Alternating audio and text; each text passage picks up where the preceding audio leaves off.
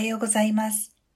毎朝、聖書の御言葉からショートメッセージをお送りする朝マナの時間です。今日は、サムエル記下第9章7節の御言葉です。ダビデは彼に言った。恐れることはない。私は必ずあなたの父、ヨナタンのためにあなたに恵みを施しましょう。あなたの祖父、サウルの血を、皆あなたに返します。あなたは常に私の食卓で食事をしなさい。王朝が変わると、以前の王朝に関わる人物は粛清されてしまうのが世の常です。以前の王家の生き残りがいると、そのものを担ぎ出して政権転覆を画策する者も多かったからです。イスラエルにおいても、サウル王朝からダビデ王朝へと変わったわけですが、そのような危険性がないわけではありませんでした。実際に、将軍アブネルがサウル王の息子、イシボセテを王に担ぎ出してダビデ王朝に対立した時代があったことは、すでに見てきた通りです。ようやく、一段落したところで、ダビデ王は、サウル王家の生き残りを探すように命令を出しました。時に、ダビデは言った。サウルの家の人で、なお残っているものがあるか。私は、ヨナタンのために、その人に恵みを施そう。ダビデの場合、全王朝の生き残りを一人残らず粛清しようというのではなく、恵みを施そうとしたのです。その理由は、サウル王の息子、ヨナタンとの契約があったからです。ご存知のように、ダビデとヨナタンは、信仰を同じくする友情で結ばれていました。しかも二人は契約を結んでいたのです。その時の様子を聖書はこう記しています。ヨナタンとダビデとは契約を結んだ。ヨナタンが自分の命のようにダビデを愛したからである。サムエル記上18章3節友人同士で契約を結ぶなど、日本では馴染みのないことです。日本は契約についてとてもアバウトな社会です。契約よりも互いの腹芸で物事が決まっていくといった社会です。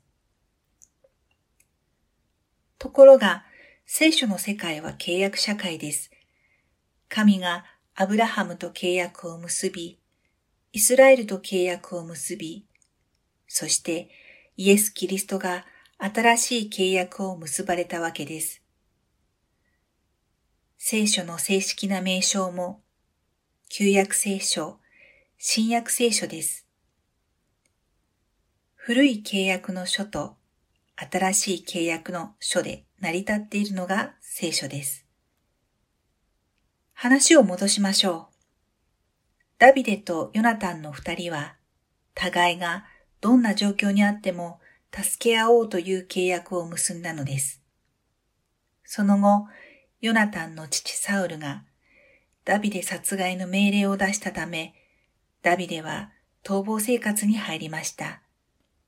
それ以来、二人は会うことができず、ヨナタンは先のペリシテとの戦争で父サウルと共にギルボア山で戦死しました。しかし、ダビデはヨナタンとの契約を忘れませんでした。いかなることがあっても助け合うという約束です。ヨナタンの家族は自分の家族同様に扱うという契約です。こうして調査をしたところ、ヨナタンの息子、メピボセテが生き残っていました。彼は戦争の惨劇の中で足を怪我して歩けませんでした。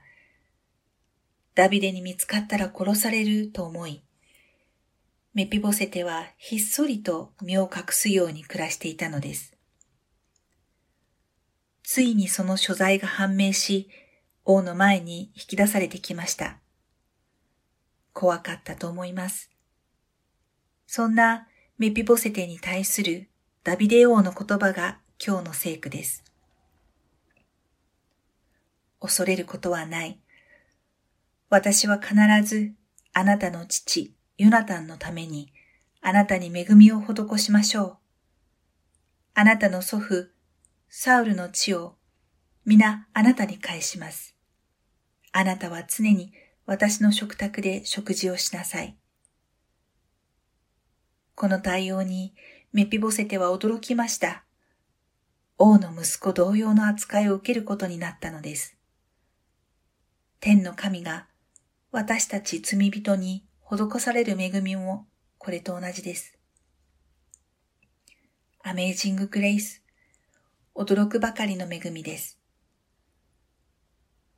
本来なら神の見前に引き出された私たち罪人は死の宣告を受けるほかはありません。ところが、神は言われるのです。イエス・キリストとの契約のゆえに、私はあなたに恵みを施そう。あなたは永遠に私の食卓で食事をしなさい。これからは、あなたは私の息子なのだ。メピポセテに何か取り柄があったからではありません。生かしておいて有利なことがあるからでもありません。ただ、契約ゆえの恵みです。私たち罪人も同じです。何も神の前に誇れるものがありません。助けていただく理由がありません。ただ、イエス・キリストとの契約ゆえです。イエス・キリストを信じる者は罪許され、神の子供となります。神が提示なさったこの契約を受け入れてください。